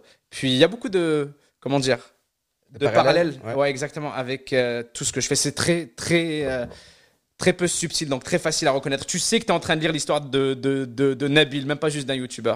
Enfin, quoi, c'était ça l'histoire du livre? C'était euh, la réalisation d'un rêve, là. Genre, je peux dire, euh, enfin, je peux dire, je le dis tout le temps, là, j'ai. Écrit un livre, J'ai écrit un livre, puis j'ai j'ai un livre à mon nom, puis c'était tellement cool aussi d'aller à d'aller au salon du livre, d'avoir le petit badge auteur, de signer des copies de mon livre, juste de rencontrer du monde qui l'a lu. Je sais pas, c'est euh, c'est un des accomplissements dont je suis le plus fier, surtout avec les parents, tu sais, leur montrer ça et la famille. Ouais. Donc euh, ouais, c'est plus concret des fois. absolument, pour le eux. livre, euh, le journal, ces affaires-là, là, oh, j'ai beau, j'ai beau avoir un million d'abonnés, euh, 200 millions de vues, ils s'en foutent, hein, ils, ils c'est veulent- ça qui- C'est ça, ouais. L- Sachant ta popularité en Europe, est-ce que le livre a été vendu là-bas également? Ouais, le livre a été vendu au Québec et en Europe parce qu'ils ont deux divisions. Euh. Michel Lafont, là. Fait que, ouais, t'es vendu ici. Salon du livre de Montréal, Salon du livre de Québec, c'était vraiment cool. Puis, euh, j'ai pas été en France le dédicacer ou quoi, mais il s'est beaucoup vendu en France aussi, ouais. As-tu l'intention d'en faire un autre? Ouais, ah waouh, ça m'a tellement. euh, Tu sais, c'est passé de, comme je t'ai dit, d'être le truc super intimidant, j'ai pas le niveau. Euh, Ah, c'est encore un truc de youtubeur à me dire, attends, non, j'ai tellement de trucs à raconter, puis je sais comment ça fonctionne, puis euh, je sais pas, c'est beaucoup plus intimidant, tu sais. euh, c'est pas grave si tu fais quelques fautes, quelques erreurs dans un livre, après, c'est édité, c'est corrigé par. voilà. une professionnelle, par un professionnel et tout. Je sais pas, il y avait tellement de choses qui me faisaient peur dans le fait d'écrire un livre qui aujourd'hui. C'est l'inconnu aussi. Ouais, L'inconnu, puis des fois, de, le petit côté peut-être imposteur. Je sais pas si tu as déjà eu ça, mais. Ah ouais, le syndrome de l'imposteur, c'est ce qui revient tout le temps. hein. Moi, je suis en train de jouer à, à des jeux vidéo sur Twitch tous les jours depuis deux ans, c'est ça que je fais. Euh, je joue à des jeux vidéo et je sors de mon bureau aller voir mon fils. Et c'est comme ça que je gagne ma vie, tu sais. À longueur de journée, je suis en boxeur en train de jouer à des jeux vidéo. Enfin, je le dis souvent en live, je dis aux gens, des fois, genre, je me rem- j'ai comme une giga remise en question où je me dis, attends, est-ce que je vis vraiment ce que je vis? Est-ce que je dois pas juste retourner travailler, genre, à 9 à 5 là? Parce que j'ai un fils, je dois le nourrir, je dois payer des couches euh, et tout là, mais. Non, tu sais, je vis bien et je. Je sais pas, c'est juste comme t'as dit, le syndrome de l'imposteur. Ouais. Le... Je souris parce que je, je- depuis tantôt, je, je meurs d'envie de te poser une question, puis je ne sais pas si c'est ton expertise. Je t'explique la prémisse. Il y a quelques années, euh, j'entends parler que les Alouettes de Montréal vont être à vendre. Et euh, on assemble un groupe euh, avec des investisseurs, puis on commence à explorer la possibilité, puis on regarde tout Trop ce qui cool. se passe sur le portrait montréalais. Incroyable. Puis on a engagé un conseiller, puis on a regardé, tu sais à quel point il y a, il y a- il y a beaucoup de changements dans le monde du sport. Tu sais maintenant, bon, euh, le basket a, augmenté en popularité, beaucoup par son accessibilité, aussi par la façon créative de permettre aux gens de venir voir les matchs. Tu as des, billets où, dans certaines arénas aux États-Unis, tu n'as même pas accès à voir la game, mais tu es dans une salle, dans l'aréna, puis tu beaucoup de, il y a de moins en moins de personnes en fait qui sont capables de s'asseoir pendant deux heures et demie, trois heures assis à des sièges, puis juste regarder ça. Il y a du réseautage maintenant, il y a du, ils veulent mingle, ils veulent jaser. Puis en analysant le portrait sportif, puis où ça se dirige, on a remarqué une énorme ascension puis beaucoup d'intérêt vers le e-sport. Euh, le sportif en moi, Ouais. qui a joué, moi, à l'université, je jouais à, à NCAA football parce que j'étais dans le jeu, puis euh, j'étais bien, bien fier de ça. Comment tu vois ça, ce côté-là de e-sport? Est-ce que tu t'y connais d'abord? Ah ouais, le e-sport aussi, ça, ça vient me chercher. Ouais, absolument. Le e-sport, tu vois, tu sais ce que tu décrivais un petit peu, l'inconnu que tu avais du monde du gaming et tout? Envers moi, au final, tu as vu, c'est pas difficile de t'expliquer. J'ai pu tout expliquer, puis tu peux relate. Je pense que Ouais, tu as, ouais. compris que c'est pas si compliqué que ça. Au final, c'est similaire à tout. Mais le monde de l'e-sport, ça, c'est étrange comme toi, tu disais. C'est-à-dire que c'est vraiment niche et caché, mais c'est un énorme monde. Et c'est des que- vraies équipes avec, ah il y a ouais, des, il y a ouais, des ouais. budgets, puis il y a de l'argent. Moi, j'ai des amis qui ont des équipes qui génèrent des millions et tout là. Genre l'ascension est fulgurante. Je veux dire par là que. euh, Mais comment, on dirait que, tu sais, en anglais, de, path to the- le chemin de l'argent, le path to the money. Ouais. Bon, tu as une équipe sportive, que ce soit le football, le hockey, peu importe, bon, tu crées des événements, c'est-à-dire tes matchs à domicile. Tu vends des billets, tu vends du merch, tu as, des contrats de télévision aussi. Est-ce que ça fonctionne sur une espèce de structure similaire? Très très similaire. Très très similaire. Euh, le e-sport, généralement, toi et moi, on va se partir genre une équipe. On l'appelle les Alouettes. Les Alouettes e-sport. Puis. euh, on doit décider, la première chose qu'on décide, c'est sur quel jeu est notre équipe. Comme un peu dire sur quel sport est-ce qu'on va créer. Ben Parce ouais. que là, là, tu dois choisir ton sport. C'est pas comme aller au foot. Tu dois choisir ton sport. Fait que, euh, quel est notre sport? Et là, tu étudies les marchés. Il y a le sommet de la pyramide, League of Legends, puis Dota. Ouais. Ça, c'est annuellement le plus gros cash prize. Dota, cette année, c'est dans un mois et demi, c'est 40 millions de dollars. Et c'est pas n'importe qui qui peut intégrer cette ligue-là. Non, non, c'est euh, il y a, je sais plus, je pense une dizaine d'équipes. J'ai pas le chiffre exact, me citez pas là-dessus. Une dizaine d'équipes qui s'affrontent et il y en a cinq, je pense, ou peut-être non, il y en a cinq qui se partagent 40 millions de dollars. La première équipe, ils prennent 20 millions. Fait que les, Hey, les- attends les une minute. gagnants sont instantanément multimillionnaires. Mais ça, c'est juste un tournoi annuel qui revient chaque année. Mais il y a des tournois saisonniers, euh, il y a des ligues mineures. Que je te parlais de deux jeux, Dota et League of Legends, c'est la même chose. C'est des jeux qui se jouent à 5 joueurs versus 5 joueurs. Euh, en temps réel, tu gères un personnage. Imagine un jeu d'échecs, mais actif et qui dure une heure. Et Ouais. avec 5 versus 5. Je veux dire par là que c'est de la stratégie, c'est Ah de la oui. réactivité, c'est prévoir ce que l'autre il va faire. Mais vraiment, les jeux d'échecs, tu as le temps de réfléchir et tout. Là, non. Là, il y a 9 autres personnes qui jouent En même à chaque temps. seconde. Il y a 10 000 actions qui se passent par minute. On ne sait pas qui va gagner d'avance. Fait que la structure reste la même, c'est 5 versus 5 joueurs. Toi et moi, par exemple, on se dirait, on va. Par contre, League of Legends, c'est pas très accessible. League of Legends, pour acheter un slot dans la ligue, puis avoir une place pour ton équipe, ça se compte en millions de dollars. Je pense que c'est quelques millions. C'est comme, un, comme un- une place à la NBA, tu vois. Mais très vite, tu peux, tu sais, avoir des que équipes. ça te prend-tu une, sais, pas une arena, mais ça te prend un, un studio, j'imagine, ou un. Ouais, ça prend des locaux. Comme un idéalement. domicile? Idéalement, ça prend des locaux pour avoir tes joueurs. Tu sais, pour avoir cinq ordinateurs pour tes joueurs. Ouais, je vais te raconter comment, ce- comment ce serait la structure, comme ça tu visualises mieux, t'as raison. On serait deux, on choisirait notre jeu, du coup, ni Dota ni League of Legends, parce que tu sais, il y a C'est trop. 1% du 1% du 1% des joueurs qui se rendent dans ces finales-là. Non, on va prendre un des jeux où il y a vraiment un grand marché, des dizaines de millions de dollars de tournois annuels. Fortnite, par exemple. Fortnite, ils organisent des tournois à tous les mois, des millions de dollars. On se dit, on va, on va faire une équipe Fortnite. On n'est pas obligé de prendre 5 joueurs, on peut en prendre juste 2, parce que Fortnite se joue seul ou à 2 ou à 3 ou je sais Ah ouais. pas là. Mais bref, on, on dit on prend 2 joueurs. On engage 2 joueurs là là. C'est pour notre équipe les Alouettes Fortnite. On leur fait un local, comme tu as dit, avec deux ordinateurs. Les équipes les plus avancées vont avoir un diététicien pour leur faire à manger, pour leur, pour leur gérer leur bouffe. Ils vont avoir un coach parce qu'il faut qu'ils s'entraînent. Tu sais, généralement, Pour ils le, jouent... le stamina puis Ah ouais, ouais, l'endurance Yo, ils jouent, d'attention. ils jouent minimum 12 heures par jour, ces gars-là. Là. Ces gars et ces filles-là là, jouent minimum 12 heures par jour, tous les jours. Puis ils font que ça dans le local qu'on leur a pris. Parce que le jeu est mis à jour régulièrement. Le jeu d'échecs, ça change pas, c'est éternellement pareil, Ouais. tu t'entraînes. Mais Mais, là, ces jeux vidéo-là, là, ça change, les règles changent, les personnages changent, tout change. D'où l'intérêt du public et d'où justement les millions de spectateurs. Parce que c'est pour ça que je te disais Les millions de spectateurs, c'est online. C'est online. Ils payent, mettons, un frais comme, euh, comme si tu commandes un combat Les un soir. sponsors payent beaucoup. Les, les- les- c'est, rare que les, euh, que les spectateurs payent. Souvent des, les tournois sont sou- souvent diffusés gratuitement sur YouTube, sur Twitch, mais c'est des tournois qui Mais font comme des ça millions de drive des millions de spectateurs, les, sponsors, viennent avec. Exactement. Le prix est déjà se compte en millions de dollars, mais les sponsors de tes joueurs et de ta marque, c'est aussi par centaines de milliers de dollars que ça se compte. Les, nous, on, on est des influenceurs, on a des audiences, on fait des contrats, on fait des placements de produits, on a des, des milliers de dollars par-ci par-là. Mais les joueurs e-sport, les structures e-sport, là, c'est par centaines de milliers de dollars que ça se compte. Puis c'est des contrats qui ressemblent beaucoup plus au sport. Et c'est souvent d'ailleurs des managers sportifs Ouais. qui, qui investissent dans le sport, justement, c'est pour ça que t'en parles. Et euh, ouais, le but donc, et au final, je te dirais, t'achètes tes joueurs, tu, c'est comme les mercato là, c'est comme les saisons où il y a des échanges de joueurs, tu sais, dans tous les sports. Les joueurs disent mon contrat est terminé, je suis un, un agent, Agent libre. libre. Ah exactement. Je suis un, je suis un free agent, recrutez-moi. Et là, tu, tu dis, ah, je monte un roster, il me faut un attaquant, il me faut un défenseur, il me faut un ci, un ça pour mon jeu. Il y a des jeux Rocket League, c'est comme du foot avec des autos. Ouais, ouais. Des, des- des dizaines de millions de dollars annuels de cash price. Fortnite, c'est des centaines de millions de dollars annuels de cash price. Euh, puis Dota, League of Legends, il y a Call of Duty aussi qui est très présent en e-sport. Puis tous ces jeux-là, voilà, tu vas avoir une équipe, comme je t'ai dit, comme une équipe de sport, Ouais. mais avec, euh, je te dirais pas beaucoup moins d'investissement, c'est pas vrai parce que c'est des, euh, c'est des malades. Ils travaillent matin, midi et soir. Puis euh, Est-ce qu'il y en a euh, au. Québec? Y a-tu des- Ouais, des, ouais, équipes? il y a des équipes e-sport pour vrai au Québec. euh, Il y a des jeux qui sont populaires comme euh, Rainbow Six aussi, je l'ai oublié, c'est un jeu d'action. Ça, c'est un peu plus comme Call of Duty, un, un shooter, tu sais, à la première personne. Ouais. C'est 5 versus 5. euh, des, des, des kidnappeurs puis des policiers, tu sais, qui s'affrontent. Il y en a qui doivent kidnapper euh, euh, une cible, l'autre qui doivent la protéger. Puis euh, c'est vraiment ça se joue au point, genre c'est des best of 5 Wow. ou des best of 3, tu sais.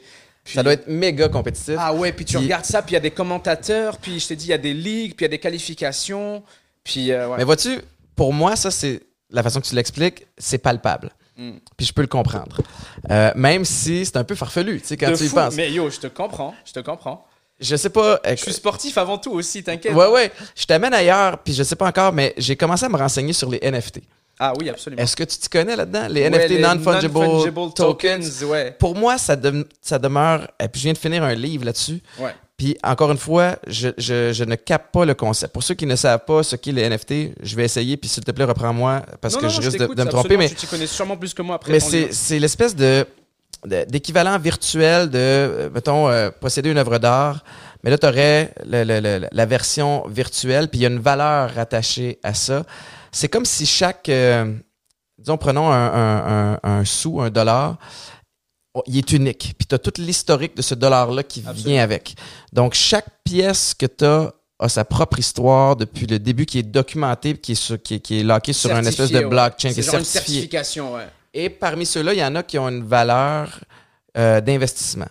Mais moi, vois-tu, là, je viens de te dire plein de mots. Non, je non, peux pas non, dire que j'ai suis. compris totalement, Je tu sais. te, je te suis. Fait que j'ai de la difficulté à comprendre. Moi, je mais, le mais comprends vois plus ça- simplement. Dis-moi si, si tu as compris ça dans ton livre. Parce que moi, j'ai une vision encore plus simple et moins renseignée que toi, parce que j'ai pas lu de livre dessus. Euh, mais moi, je le vois comme étant, comme tu as dit, des œuvres d'art qu'on vendrait. Puis, c'est juste que le non-fungible token euh, il n'est pas palpable, justement, n'est pas physique. C'est un token, c'est un bien non physique. Mhm. C'est c'est ce que je comprends. Euh, donc, ce serait une toile digitale ou une œuvre digitale. Ça peut aussi être une vidéo, euh, un fichier animé. Puis, euh, Il y aurait un volet je te vendrais copyright. Je te vendrais ça en fait. Je te vendrais ça. Je te dirais, hey, imagine ça, c'est une toile que j'ai fait digitale là. C'est un bison, un buffle, C'est un taureau. un taureau. Ouais. j'ai dit n'importe- Un taureau. j'ai dit tout sauf le taureau. Mais c'était deux dans la famille. ouais, là. non. Le taureau, du coup, ici, je ferai euh, une œuvre digitale, tu sais, normal, sur tablette et tout, et je te dis, écoute, je l'estime à, je sais pas moi, 2 bitcoins, 60 000 pièces. Puis je te le vends, puis ça y est, tiens, tu l'as, puis je n'ai plus le droit de le vendre. C'est tout, moi je le comprends juste comme ça. C'est-à-dire que. Puis là, je, le vois serais comme un- propriétaire du copyright. Ouais, tu, tu as le certificat du, du NFT. Tu as, tu as donc l'œuvre unique. Après, rien ne m'empêche de faire copier le fichier puis de l'envoyer à mon cousin, t'as vu? Exact, mais Je c'est pas l'original. Je pense mais- que c'est ce qui crée la confusion. Ouais. C'est que tu te dis comment rendre unique un fichier MP3 ou un fichier GIF ou un fichier genre JPG. Puis avoir une valeur de revente. C'est ça, puis la valeur de revente. Mais la valeur de revente, j'imagine, elle vient dans, I guess, le, le prestige de, Ouais, des ouais. œuvres. Tu sais, il y en a. Je sais que le créateur de Nyan Cat, là, le, le gif du chat arc-en-ciel qui fait Nyan, Ouais. Lui, par exemple, il s'est dit Hey, les NFT, c'est cool. Je vais faire un- une vidéo de mon chat, puis je vais la vendre. Une seule fois, ça se vend. Tu n'as pas le droit de vendre ton œuvre plus que. Pas, tu peux pas vendre ton œuvre plus qu'une fois. Mhm. Lui, il a dû se faire quelques centaines de Ben milliers, voire même quelques Mais moi, vois-tu, c'est c'est ce que je vois passer beaucoup par, parmi les influenceurs que je suis, particulièrement aux États-Unis, là, où ils sont plus avancés que, que nous là-dessus, mais de voir comme, hey, quelqu'un qui se vend, j'ai acheté ça à 10 000 j'ai revendu 80 000 puis là, tu fais comme. Ouais, ça, par Mais- contre, je, je t'avoue, je m'y connais. Je sais, Mais non, c'est ça. Qu'est-ce, comment ça prend de la valeur, ces œuvres euh, Je- non, non, non. Mais j'ai l'impression que c'est spé- spécula- spéculatif aussi. C'est comme ce que le, la communauté décide Non, ça que ça vaut. Il y a s'il y a un buzz là-dessus ou pas. Je me demande quelles sont les variables qui décident, Ouais. tu vois, de cette fluctuation. Genre, c'est quoi qui fait Parce qu'à partir du moment où il y en a, ben là, c'est plus facile de pouvoir prédire ou anticiper peut-être une. Puis j'imagine aussi, bah, il y a une grande corrélation avec la crypto-monnaie, tu sais. Exact. Ça fait partie du que tu blockchain. payes en crypto souvent. Ouais, c'est tu ça. fait- Puis c'est fait pour le marché de la crypto, si j'ai bien compris. Fait que t'achètes ça en crypto-monnaie, ouais, tu peux pas, je sais pas, faire un- acheter ça avec ta carte de crédit, avec du fiat. là, tu, tu y a, y faut a- avoir un porte-monnaie de, de crypto. Il y a un gros, gros virage. Je pense que le, tu sais, les, les bases qu'on connaissait il y a plusieurs années euh, sont ébranlées, puis il y a un nouveau terrain de jeu qui se Ah dessine. oui, absolument. J'ai commencé moi à investir en crypto et Ah tout, ouais, à moi aussi. petits sous à droite Moi à gauche aussi, à la bah ouais. base, bien sûr. Ben non, c'est fascinant. Ouais. C'est un monde, puis tu te rends compte, OK, tu sais, Bitcoin, Bitcoin puis Ethereum, euh, dicte beaucoup, ça tire les autres, Absolument, les autres c'est pour coins ça que je voulais aussi. dire la corrélation entre Ah ouais. les NFT et ça peut-être aussi que ça décide. Tu sais, genre, euh, quand la crypto monte beaucoup, là, le Bitcoin est up de 30%, peut-être que par extension, ton NFT prend aussi de la valeur, je sais pas. Puis tu te rends compte, tu sais, la crypto, pour moi, c'est déjà un petit peu plus facile à comprendre que les, que les NFT. Ah oui, Par oui, contre, je vois qu'il y, a- qu'il y a un lien, mais. Puis tu sais que c'est là pour rester aussi quand tu regardes. Faut- je pense qu'il faut être très prudent. Là, puis je suis pas en train de dire aux gens de, de, de, de, de mettre vos euh, life Non, savings là-dedans, mais, absolument. C'est la spéculation. mais ça dérange les, les banques centrales, ça dérange les gouvernements, ce qui signifie qu'il y a quelque chose là. tu sais, Ouais, veux ça pas. les dérange, mais le truc aussi, moi, qui, qui fait en sorte que je suis quand même. euh, je suis pas en train de mettre genre tout mon argent. Non, non, J'ai pas hypothéqué ma maison pour la mettre euh, dans le Bitcoin ou dans l'Ethereum. C'est que, comme tu l'as dit, les banques s'y intéressent, mais les banques s'y intéressent beaucoup. Là, il y a beaucoup de banques qui détiennent une bonne partie du Bitcoin, qui Voilà. détiennent beaucoup de gros portefeuilles de, de plusieurs cryptos. Ouais, là. des gros fonds Il y a d'investissement. des grosses multinationales là, Ouais. qui détiennent de la crypto. C'est décentralisé à quel point, tu vois? Ouais, t'as bon point. Et non, je sais pas, je m'y connais clairement pas assez, je suis pas assez informé sur le sujet, juste de ce que j'ai cru comprendre. Euh, ça, c'est- pas le, le- le- la promesse de la richesse comme beaucoup de gens essaient de le vendre, tu sais, Non, genre, non, ouais, investis dans la crypto. Mais clairement, comme tu as dit, c'est un Ça fait rêver des fois. ça tu fait rêver, puis tu te dis il faut toujours, rester très prudent par tu rapport te à ça. dis, est-ce que ça, ça va être le nouveau standard? Est-ce que euh, de plus en plus de pays vont adopter cette euh, décentralisation? Parce que le principe est quand même vachement cool de la crypto-monnaie Mhm. et les possibilités que ça offre, surtout dans beaucoup de pays du tiers-monde.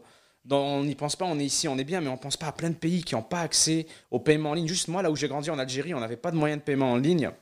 Tu peux pas, les, banques- les banques n'offraient pas genre de carte de crédit. Tu, tu peux juste pas. C'est pas une option. Mais il y a paiement en ligne qui soit pas géré par une tierce en partie plus, non c'est plus. ça, la c'est ça, décentralisation, ouais. Fait que euh, ça créerait exact une sorte de mondialisation, une sorte de liberté entre les sociétés. Juste, ça enlèverait un peu de contrôle Ouais. au grand gouvernement. Mais Ce qui peut être à la fois, dangereux et positif Ouais. aussi, tu sais, euh, tout le niveau du crime organisé qui C'est pourrait un, aussi, c'est un sujet titanesque, ouais, ça m'échappe un peu, mais c'est fascinant. Puis, écoute, ça va, ça va être notre, notre vie, hein, on va le vivre, on va voir ce que ça donne. Je veux dire que c'est pas des technologies qui sont vieilles, vieilles d'une tonne de, de plein de générations, ce c'est pas des, des infrastructures euh, vieilles, là, ça va grandir avec nous, on va voir ce Vraiment. que ça donne. Nabil, euh, écoute, merci infiniment. Moi, euh, écoute, je, je veux que tu reviennes. Parce que Quand de, tu de un, t'es volubile, t'as, t'as- t'as- t'as du knowledge sur plein de trucs. Je pense que t'es un gentil. formidable communicateur Merci. aussi. Merci, Merci, d'avoir pris le temps. J'invite, t'as pas besoin de moi, mais j'invite quand même tout le monde à aller suivre. Nabil sur sa chaîne YouTube. Twitch et sur les réseaux sociaux. Puis euh, je vous dis à la prochaine. J'ai pris des notes pour améliorer mon podcast grâce à lui. C'est super euh, gentil, merci pour l'invitation, c'était incroyable. Le spot, le studio, là, la décoration, l'équipe et tout. Ah, t'es super j'ai fait. j'ai passé un super moment. Tu reviendras fumer euh, un cigare. Je fume pas de pote, mais je fume le cigare. plaisir, un petit cigare là. Chez Boulet sur toutes les plateformes aussi. euh, vous pouvez m'écouter du lundi au vendredi de 5h30 à 9h à tous les matins de semaine avec Mélanie Ménard On passe ça de même à Weekend 99.5. Merci tout le monde d'avoir été là. Merci Nabil. Merci à toi, merci tout le monde.